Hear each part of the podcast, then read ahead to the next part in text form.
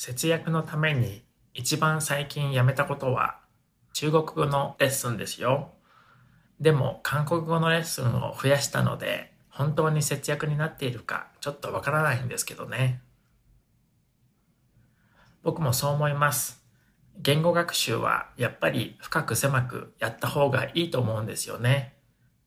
僕は日本語と韓国語と中国語を同時に勉強したかったんですけど、時間やお金もかかるし、集中できなかったので、全部の勉強を一緒に続けられなかったんですよね。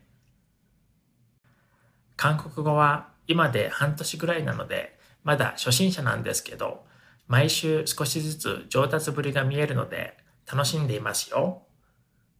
あ、でもタガログ語もやめたのを忘れちゃっていました。タガログ語も以前レッスンを受けていたんですけど、その先生は全然宿題も出してくれなかったし、この先この先生とどういうふうに勉強を続けていくのかとか、方向性がはっきりと見えなかったので、やめることにしたんですよね。あと、今まで勉強した言語の中で、タガログ語が一番難しいと思ったんですよね。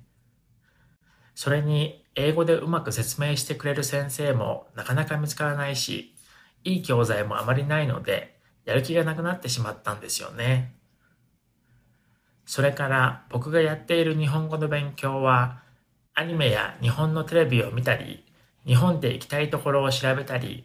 あとは漫画や時々ニュースも読んだりしてるんですけど、その他にも週に2回日本語のレッスンをとっていて、1週間おきに白黒パパさんとも話をしてるんですよ。